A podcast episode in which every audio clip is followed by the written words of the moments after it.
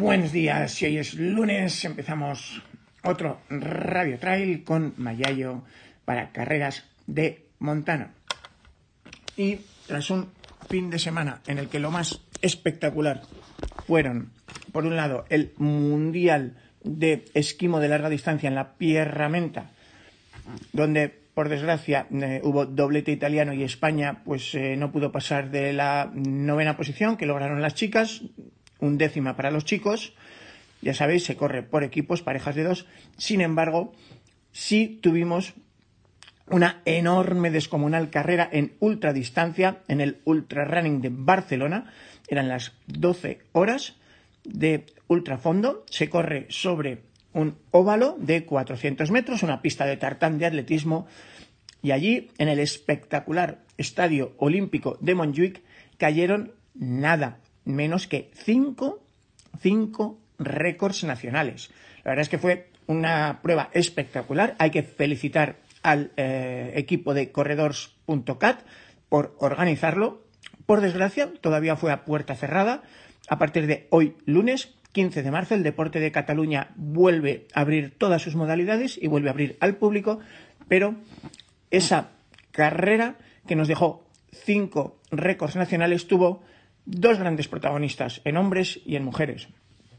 De esos cinco récords, tres fueron récords de España, dos para nuestro protagonista de hoy, nuestro invitado, Iván Peñalba López, que lograba récord de España en las 50 millas y récord de España en las 12 horas. Tercer récord de España para la gran Isa Sandoval, que lograba récord de España en las 50 millas. Y junto a Iván, la campeona absoluta femenina de carrera, ojo, y plata absoluta en meta, si no es por Iván gana la carrera, la uh, finlandesa Noura Koala. Así que vamos a, con nuestro protagonista del día, él en 50 millas y en 12 horas de España. Bueno, de, de nuevo nada, nuevo récord, pero es el mismo hombre, ¿no, Iván? Sí, sí, creo que sí. bueno, eh, si no me equivoco, venías de tener el récord de España en 155 kilómetros y ahora es 158,63 después de este fin de semana en el Ultra Running de Barcelona. Eh, contento, ¿verdad? Sí, sí, la verdad que, que, muy feliz. O sea, no, no podía salir de la mejor manera, ¿no? Esta vuelta, digamos, a la competición después de, de tanto tiempo sin poder competir, así que es una, una felicidad doble. Bueno, a ver, para el que no te conozca, eh, el otro día cuando dimos la noticia, eh, algún aficionado decía eso de esencia buena en frasco pequeño. Sí, lo leí, lo leí, me hizo mucha gracia. Bueno, pues eh, Iván es un corredor físicamente menudito, pero con un coraje descomunal. Hace tiempo que corre con la selección española de ultrafondo. En el último mundial estuvo algunos kilómetros luchando, no por el podio, incluso por el oro. Al final no pudo ser, pero eh, acabó en el top 5 y eh, de hecho en 2020, donde no se pudo celebrar el mundial previsto, sí que acabó en lo más alto del ranking de eh, las 12 horas. ¿Es correcto? Así es, sí, correcto. Bueno, y es que, Iván, aunque a veces no lo sepamos, pues eh, aquí en España tenemos un nivel eh, que no tiene nada que envidiar a las grandes potencias mundiales. Sí, sí, totalmente. Nosotros tenemos un, una gran cantidad de corredores y atletas con un nivel eh, muy, muy, muy fuerte. Eh, ya solo hay que ver la selección eh, que fuimos a, Albi de 24 horas, la calidad de todos los corredores que, que fueron. Así que eso me pone a mí muy feliz porque cada vez también, si te vas dando cuenta, año a año va subiendo el nivel en, en todas las disciplinas, ya sea también en 6 horas, 100 kilómetros y 12 horas y 24. Y la verdad que, bueno, creo que llevamos una progresión muy, muy buena que, realmente motiva. Bueno, para que os hagáis una idea de los fríos números, pues acaba de dejar Iván este fin de el récord de España en 158,63, lo ha ampliado 3 kilómetros, pero es que si volviera a intentarlo y lograra irse a 3 kilómetros más, casi casi ataca el récord de Europa, que son 162,400, y el récord del mundo, que son 792. Eh, tal como vas progresando, Iván, yo el europeo no lo veo lejos, porque tú todavía eres joven para esto del ultrafondo. Sí, bueno, la verdad que tengo la suerte de, haber empezado bastante pronto ¿no? en, esta disciplina. Eh, ahora mismo tengo 29 años y bueno, me hace mucha ilusión, por como dices, ir viendo hasta dónde puedo llegar. Yo la única eh, que me propongo es mejorar cada año un poquito mi marca anterior, entonces bueno, a ver si con esta progresión se puede llegar lo más lejos posible. Hombre, es que si vemos la lista de finalistas en Barcelona, que por cierto hay que felicitar a la organización de Corredors CAT por sacar adelante la prueba, vemos que... Pues, sí, porque hicieron un trabajo, quiero recalcar esto, que hicieron un trabajo realmente brutal, como dices, en estos tiempos tan complicados, y la verdad que fueron, eh, gracias a ellos, a Corredors CAT, al Ayuntamiento de Barcelona y al patrocinador 42K, que se pudo disputar este evento. Bueno, eh, cinco récords de España, en ese, perdón, cinco récords nacionales en ese evento, porque, claro, tres fueron de España, los dos eh, tuyos en las 50 eh, millas y en las 12 horas, el de Isa Sandoval en las 50 millas, y ojo, dos récords de Finlandia, porque es que la plata absoluta la consiguió Nura Honkala, si lo pronuncio bien, que hizo 136,800 metros. Mm, tremenda carrera de Nura, ¿no, Iván? Sí, sí, no, tremenda. Fue, fue brutal la batalla que, que logró realizar, porque al final también salió un día muy caluroso eh, la mayor parte de, de, la carrera y bueno, a ella sobre todo, que viene de un país no tan, tan frío, pues eso le, le afectó, pero lo que te digo, era un placer verla correr y es de las mejores corredoras de, del mundo. Tiene, si no me equivoco, prácticamente todos los récords de su país, le faltaba justamente el de 12 horas y vino a, aquí a, a, tope, ¿no? A intentar lograrlo y por suerte pues tuvimos la suerte de, de, que lo logró, que fuimos partícipes todos de verlo y la verdad que fue maravilloso. Bueno, en los ultras de montaña, eh, Iván, sabemos que cuanto más larga y dura es una carrera, mejor lo hacen las chicas, pero en el ultrafondo clásico de atletismo ocurre igual. O sea, yo tengo listadas hasta 14 victorias absolutas femeninas, pero una de las que más me impresionó fue cuando eh, Ann Trayson se proclamó campeona nacional absoluta de los Estados Unidos en 24 horas en 1989. O sea que esto no es de ayer, ¿no, Iván? Que las chicas lo hagan tan, tan bien. No, no, para nada. Además, eh, yo, por ejemplo, sigo mucho a Camille Ron, que, que es, bueno, si no es la mejor de la historia, estará cerquita. Y, y, la verdad que tiene una capacidad para la ultradistancia fenomenal. Yo creo que, que poquito a poco, incluso eh, por número, deberían ir superando al hombre. Fíjate lo que te digo. Lo que pasa es que también la participación en estos momentos es un poquito menor, pero en cuanto, digamos, la, la participación sea igual o superior a la del hombre, pues eh, van a estar peleando por, por las primeras posiciones sin ningún lugar a dudas. Bueno, de hecho, Camille Girón, ya que la mencionas, pues eh, en su último intento a las 48 horas, la referencia y los tiempos de paso que tenía previstos no era el récord femenino, ella iba a por el récord masculino, tal cual, ojo, y lo, lo publicó. Sí, sí, no, yo, yo hablo mucho con ella porque compartimos eh, patrocinador de reloj, de foros, Mm. y, y de vez en cuando lo hemos estado hablando, ¿no? Y su objetivo principal es batir las marcas de 24 horas incluso, ¿eh? eh de Couro, o sea, es una barbaridad la mentalidad ganadora, ¿no? Y, y la ambición que tiene de superar eh, la mejor marca de mujeres y hombres, o sea, es, es una barbaridad. Bueno, Kilian, si lo estás oyendo, ya sabes, sabemos que tú has intentado ya una vez atacar el récord de Couros, no fue bien, pero espabila o, o Camille es capaz de llevarlo un poco más allá. Sí, sí, sí. Aquí no, no, no hay que dormirse, que, que enseguida hay mucha gente muy, muy, muy top y con muchas ganas de, de batir récords. Bueno, vamos al- a, a la hazaña del fin de semana.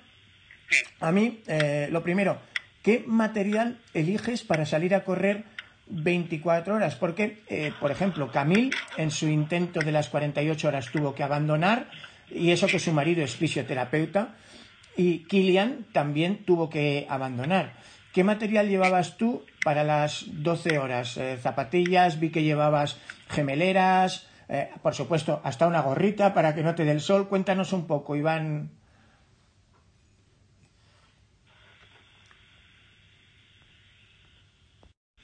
Bueno, pues nada, yo el material que, que llevo lo tengo ya también muy, muy trabajado, ¿no? Como aquel que dice, prácticamente siempre uso lo mismo. Y las zapatillas que estoy utilizando en los últimos años son las salidas eh, a Dicero Boston, que bueno, la verdad que dan fenomenal, son bastante ligeritas, igual no son tan habituales ¿no? para, para ultramaratón, porque tampoco tienen una gran motivación. Pero bueno, como soy así un corredor pequeñito y ligerito, pues bueno, no tengo ningún tipo de problema. Y luego hay indumentaria que llevo siempre la eh, de 42K, que es mi patrocinador, y poco más, o sea, no, de normal no, no he solido tener problemas de, de este tipo con la indumentaria. Bueno, con el tema de, eh, porque claro, eh, para el que no conozca un poco cómo funciona el ultrafondo, corríais en un marco espectacular, como es el Estadio Olímpico de Montjuic. Eh, era mágico, el, el, lugar era mágico, sí, sí. Es que me imagino que la sensación tiene que ser, mm, iba a decir, acojonante, ¿no? Sí, sí, era brutal. Yo había vueltas, ¿no? Que, que me paraba un poquito a mirar, ¿no? A mi alrededor, mirabas hacia arriba y veías ese marco, ¿no? Con, con las gradas que tristemente estaban vacías también por, por la situación, pero era algo realmente impactante y que yo creo que a todos nos motivó un poquito más que a sacar nuestra mejor versión. Hombre, es que yo creo que nadie es de piedra, ¿no? Yo, por ejemplo, de los maratones de asfalto que he terminado, recuerdo con especial ilusión las metas en el maratón de Sevilla, que te meten en el estadio, entre comillas, olímpico de la Cartuja, por el túnel ese famoso de Abelantón, y eh, el maratón de Donosti cuando acababa en Anoeta. Sí. Y son cosas que lo único que te daría rabia ver esas gradas pero sin público, ¿no? Pero bueno, es el COVID, es lo que tiene. Claro, eso sí, pero como te digo, yo al final, en los momentos malos, eh, me repetía unas palabras que me decía, sea agradecido. O sea, estaba todo el rato diciéndome, sea agradecido como por la oportunidad ¿no? que estaba viviendo de, de poder correr allí. Simplemente ya el poder correr, ¿no? Por encima de hacerlo en, en un marco tan bonito, tan incomparable, igual eh, no puedo volver a hacerlo en la vida. Entonces, eh, en los momentos duros, yo creo que todos estamos pensando eso, ¿no? vamos a ser agradecidos, vamos a valorar este momento, este lugar, esta situación que estamos viviendo. Y yo creo que lo que te digo, eso al final nos dio un plus para superar las, las mini crisis ¿no? que siempre hay en este tipo de carreras. Bueno, pues hablando de mini crisis, eh, aquí, lógicamente, en las carreras de ultrafondo, la estrategia, la cabeza es fundamental. Claro, yo estaba siguiendo los tiempos que nos iba, eh, estaba en, en, la web del Ultra Running Barcelona y yo estaba un poco asombrado porque desde el principio mmm, tú fuiste a de bueno, tú y, y, unos cuantos más ibais sí, sí. a de huello. Sí, sí, salimos, salimos sin miedo. A ver, yo realmente intenté hacer una estrategia algo diferente, quería probar también un par de cosas y bueno, mi intención era hacer una primera parte de carrera, coincidió con, con las 50 millas, incluso si hubiese alargado un poquito ¿no? Eh, las 6 horas, para intentar hacer mis mejores marcas. Entonces, eh, bueno, eh, fui muy fuerte para, para hacer mi mejor marca en 50 millas, pero realmente ahí yo ya desfallecí, como aquel que dice. Entonces, eh, una vez la hice, ya intenté, digamos, ahí morir. Entonces intenté revivir las siguientes horas para acabar lo más dignamente posible, pero bueno, me recuperé bastante bien y al final las últimas horas tuve unas sensaciones realmente buenas, muy, muy buenas, y me permitió, pues eso, ¿no? Al final llegar al objetivo de, conseguir mi mejor marca en 12 horas y con ello el récord de España. Hombre, es que yo te digo, como periodista, iba siguiendo la carrera y cuando veo que eh, pasa Iván Peñalba, líder por las 50 millas, que más o menos, para que os hagáis una idea, podía ser el Ecuador de la prueba, como apunta Iván, y las funde en 5 horas 28 minutos 46, récord de España, que poco después pasa la finlandesa Nora en 6 horas 38 minutos 50 segundos. Digo, Dios mío, vamos a ver algo histórico. No, pero yo creo que eso, que íbamos también Nora eh, batió el récord de, nacional ¿no? de las 50 millas. Entonces yo creo que nos planteamos algo parecido, en plan de intentar el, el récord nuestro eh, personal en, en 50 millas y luego a ver qué pasaba, ¿no? A ver cómo nos encontrábamos, a ver cómo recuperábamos de ese esfuerzo y ya de cara a las 12 horas. Lo que pasa que también coincidió que esa mitad parte de la carrera es cuando empezó a soplar un aire tremendo, tuvieron que quitar todas las vallas, el arco de meta, o sea, fue el aire que sopló y además también hacía mucha calor y humedad. Entonces, eh, con todo esto, más el esfuerzo ¿no? que ya llevamos previamente, pues se pasaron ahí dos, tres horas muy, muy, muy complicadas para volver a coger la energía para afrontar la parte final. Bueno, eh, ¿cómo gestionas un poco el tema de la energía? Porque, por ejemplo, Kilian en su proyecto 48 horas pues ha buscado eh, sobre todo apoyo en el tema de nutrición, cambiando y probando nuevos protocolos de nutrición, como aquel famoso entrenamiento de 80 kilómetros en el tartán, con Aitor Biribay encima, con un, con un vasco. Eh, no sé si tú tienes algún protocolo especial, porque claro, mm, el desgaste es, es, tremendo, pero no solo de hidratos, ¿no? Es que también mm, aminoácidos, proteínas, vitaminas, es que os devoráis. Sí, sí, no, la verdad que es un desgaste eh, brutal, ¿no? Yo llevo ya un par de años trabajando con Miguel Corriz, que es uno de los mayores especialistas en España de nutrición deportiva, trabaja también con equipos ciclistas y otros deportistas de alto rendimiento, y bueno, la verdad que llevamos un protocolo muy, muy trabajado eh, durante mucho tiempo, ¿no? Vamos cambiando pequeñas cosas, pequeños detalles, pero bueno, al final nosotros lo que estamos intentando es algo parecido, intentar meter eh, la máxima cantidad de hidratos de carbono por hora, siempre y cuando lo que hablamos, ¿no? De, depende de la intensidad y el momento de la carrera, pues eh, jugamos un poquito con eso, de meter un poquito más en ese momento, un poquito menos.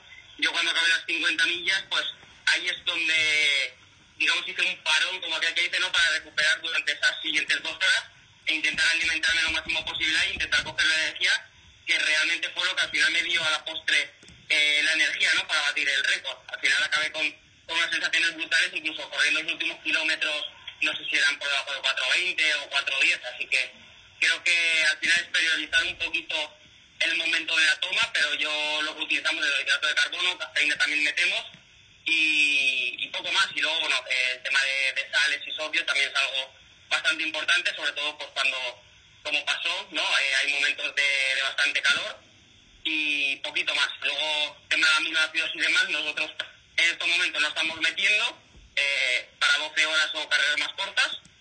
Y luego sí que después de la carrera cuando ya digamos ahí eh, metemos todo tipo de aminoácidos, vitaminas, minerales, proteínas y todo este tipo de cosas. Por ejemplo, en los estudios que hicimos en, en Alpin Ultras hace ya tres ediciones con la Universidad Europea, con varios doctores, nos decían que parecía increíble que, aunque se habla de que un popular debe ingerir entre medio y un litro de líquido por hora, ellos habían comprobado sobre el terreno que al aire libre, en una cuesta hacia arriba y a más de 2.000 metros de altitud, un corredor podía llegar a perder hasta 3 litros de líquido en una hora. O sea, es que da, da miedo porque es imposible. No, sí, sí, no, son, son datos muy interesantes y es así. ¿eh? Hay algunas carreras que, claro, el esfuerzo cuando llevas ya 3-4 horas se multiplica, ¿no? Entonces, al final el cuerpo demanda muchísima más energía, demanda muchísima más eh, hidratación y al final todo eso creo que, que, es clave para intentar por lo menos mantener el máximo rendimiento en el máximo tiempo posible. La metabolización de hidratos, Iván, tú que eres un experto en esto, eh, se hablaba en otras épocas de 30 gramos, tal, ahora se está intentando subir a 60, incluso 90. Eh, dime tú un poco si tienes alguna pauta o, o, cómo se puede hacer, porque el cuerpo, imagino que, que, llega un momento que no, no, traga, no puede.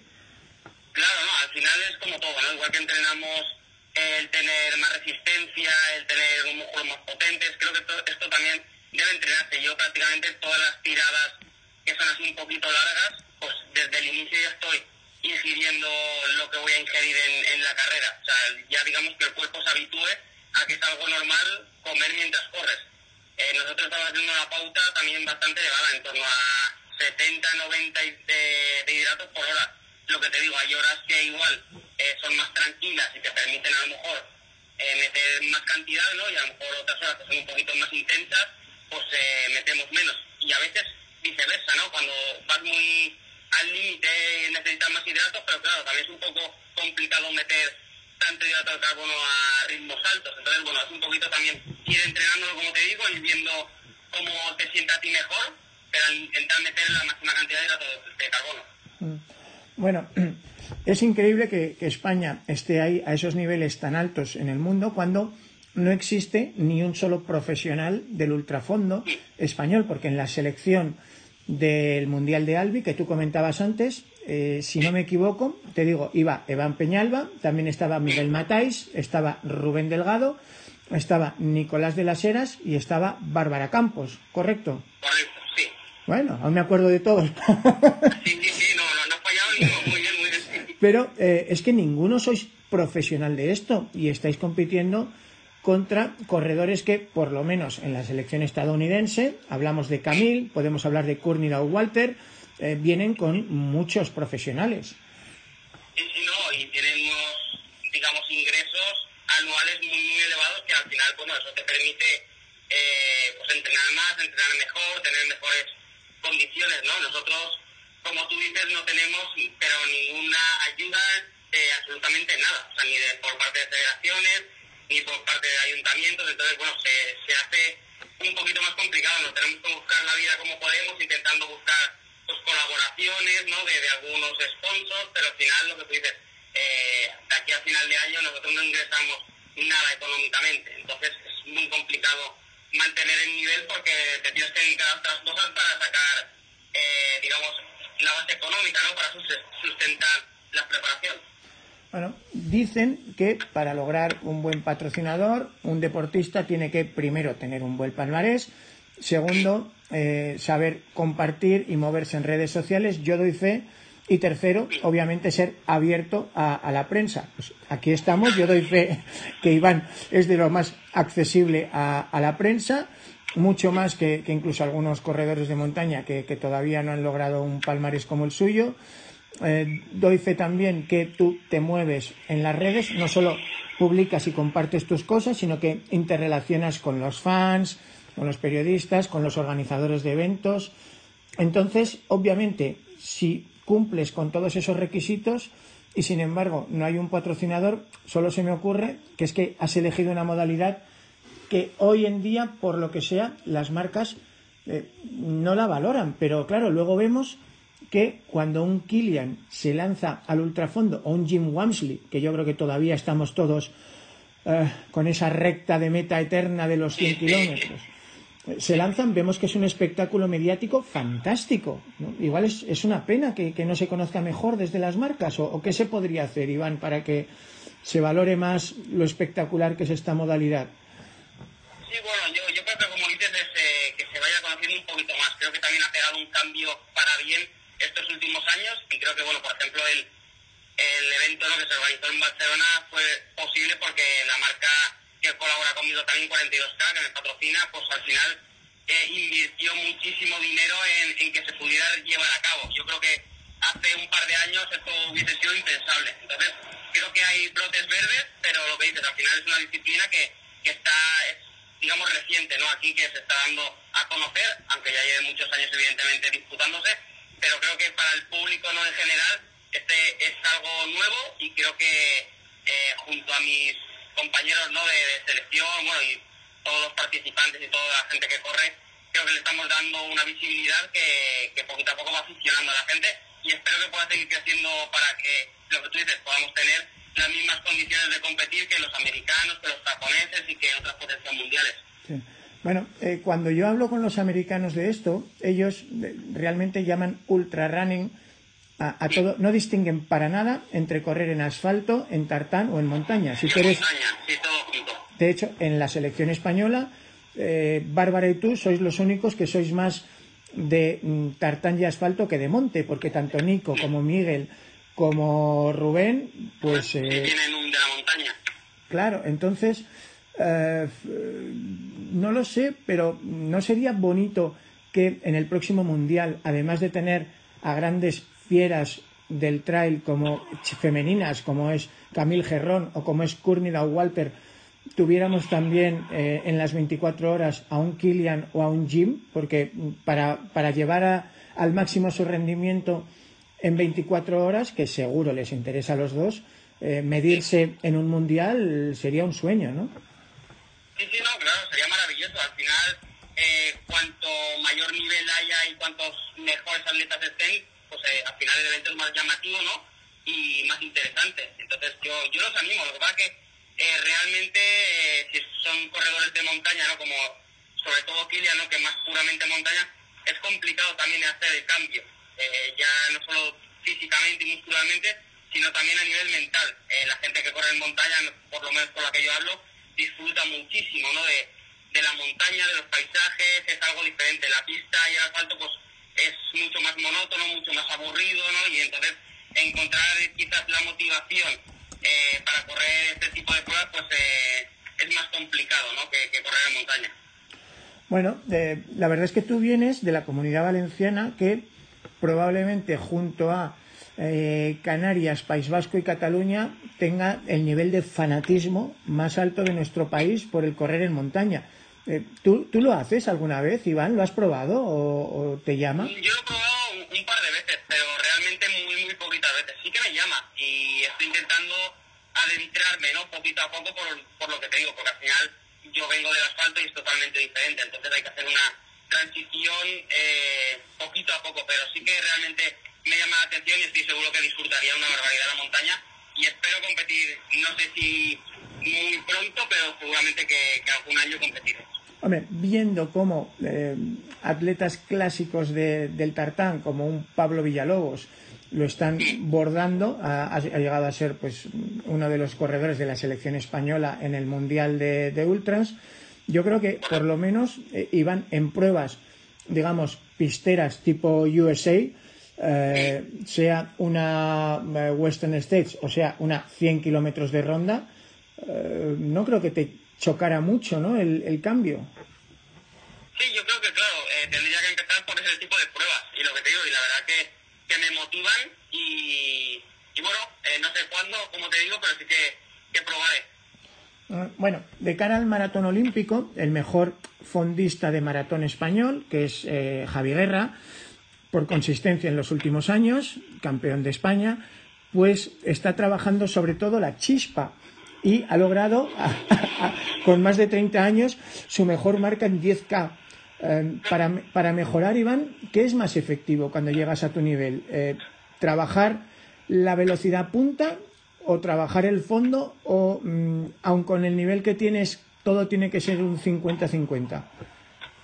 Bueno, a ver, yo creo que todo es importante, pero mira, por ejemplo, el otro día leí a Camille y, comparto bastante su, reflexión. Ella dice que no hace carreras muy, muy largas, ¿no? Sino que al final lo que cuenta es la cantidad de kilómetros finales que te salen a la semana, ¿no? Si haces, eh, por ejemplo, muchas sesiones de 10 kilómetros, pero finalmente al cabo de la semana has hecho 300 kilómetros, pues ese volumen equipararía, ¿no? A si haces tiradas de, de 80 kilómetros, ¿no? Para llegar también a ese esos kilómetros. Entonces yo creo que una vez que ya has hecho varias pruebas de, de 12 horas, 24 horas, eh, que ya tienes una base, ¿no? Ya tanto física como mental de resistencia, centrarse en, la calidad eh, creo que es lo más importante. También es lo más complicado y más lesivo, ¿no? Porque correr a un ritmo más tranquilo, más lento, por ejemplo, eh, tiradas de 40, 50 kilómetros, aunque suene raro, ¿no? Yo creo que es bastante menos lesivo, porque al final es más doloroso, pero no es, no es lesivo. Sacar la chispa es eh, pues, lo más complicado, más estresante para el cuerpo, para la mente, y yo creo que, ahí está la, la gran mejora. Bueno, la verdad, Iván, que da gusto ver que incluso a los mejores del mundo os pasa lo mismo que a los populares. que la, tirada larga es el día de fiesta. sí, sí, sí, no, totalmente. Por eso al final eh, el ultrafondista, ¿no? Sobre todo, también lo comento con muchos compañeros, tiende a acomodarse, ¿no? Decir, bueno, pues yo, eh, nada, hago volumen, porque sabes que ahí estás cómodo, ¿no? Sales a correr 30, 40 kilómetros a tu ritmo tranquilito y lo disfrutas, pero realmente complicado, ¿no? Y donde sacas el, rendimiento, ¿no? La chispa, como decimos, es en las sesiones pues de más calidad en pista o, bueno, farles y todo ese tipo de cosas. Bueno, un detalle. Yo creo que a lo mejor somos un poco frikis la gente de este mundillo, porque yo me he visto discutiendo alguna vez en el bar con los amigos eh, qué carrera de 100 kilómetros te parece más fácil, hasta que, ves que se gira uno y te mira raro. Pero, pero claro, entre eso, por ejemplo, cuando te hicieron una entrevista a los chicos de Antena 3 hace poco, la forma de explicar lo que haces a mí me chocó. Iván Peñalba, el Forrest Gump de Valencia.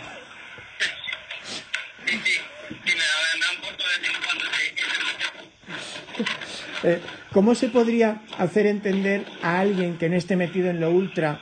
Eh, porque yo creo que cualquier ciclista de fondo nos va a entender, cualquier natación, cualquier persona que hace Ironman, pero a una persona normal, de esos que dicen que corrió un maratón de 10 kilómetros, eh, ¿cómo le podemos hacer explicar lo bonito y lo duro de, este deporte?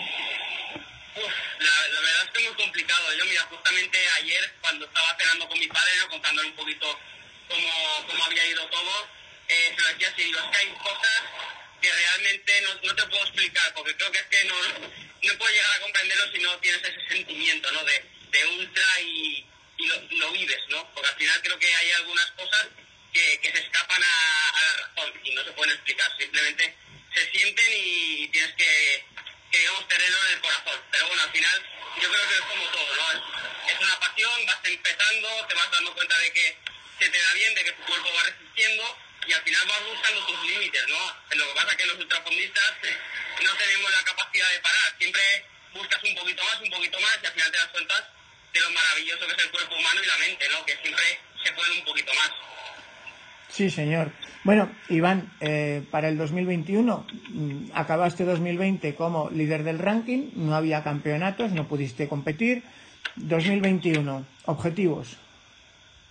Como te digo, de momento mi mayor objetivo es eh, intentar superar todas mis marcas. Eh, no sé en qué momento, ¿no? Cuando pueda, porque también da la situación un poco eh, todo con un poco de incertidumbre, pero mi mayor objetivo es superar mis marcas y luego a final de año está el, la posibilidad, eh, si no pasa nada, de correr el Mundial de 24 horas o la Spartan Y entonces, bueno, ese será también uno de los objetivos más, más importantes del año. La Spartatlón, para que no lo sepa, 256 kilómetros, correr de Atenas, de la Acrópolis por la noche, salida espectacular, hasta los pies de Leónidas en Esparta, reviviendo las huellas de Filipides.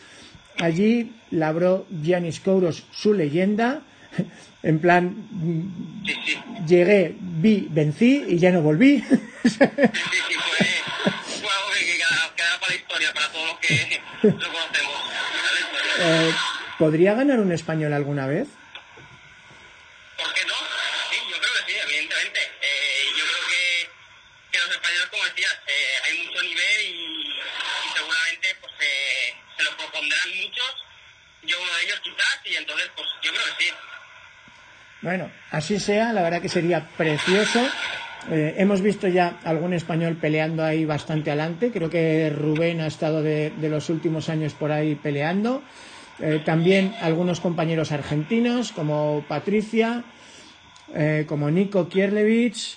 Así que, en fin.